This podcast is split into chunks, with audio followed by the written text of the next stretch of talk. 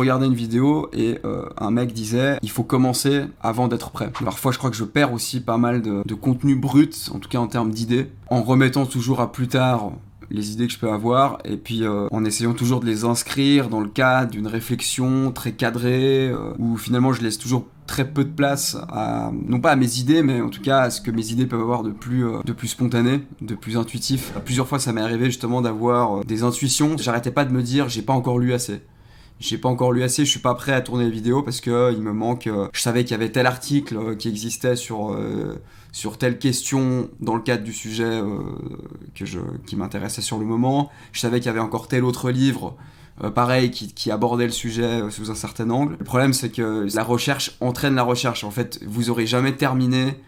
d'avoir des références nouvelles qui vont vous être proposées. C'est le propre même de la lecture, c'est qu'à chaque livre, à chaque article que vous allez lire, vous allez trouver cité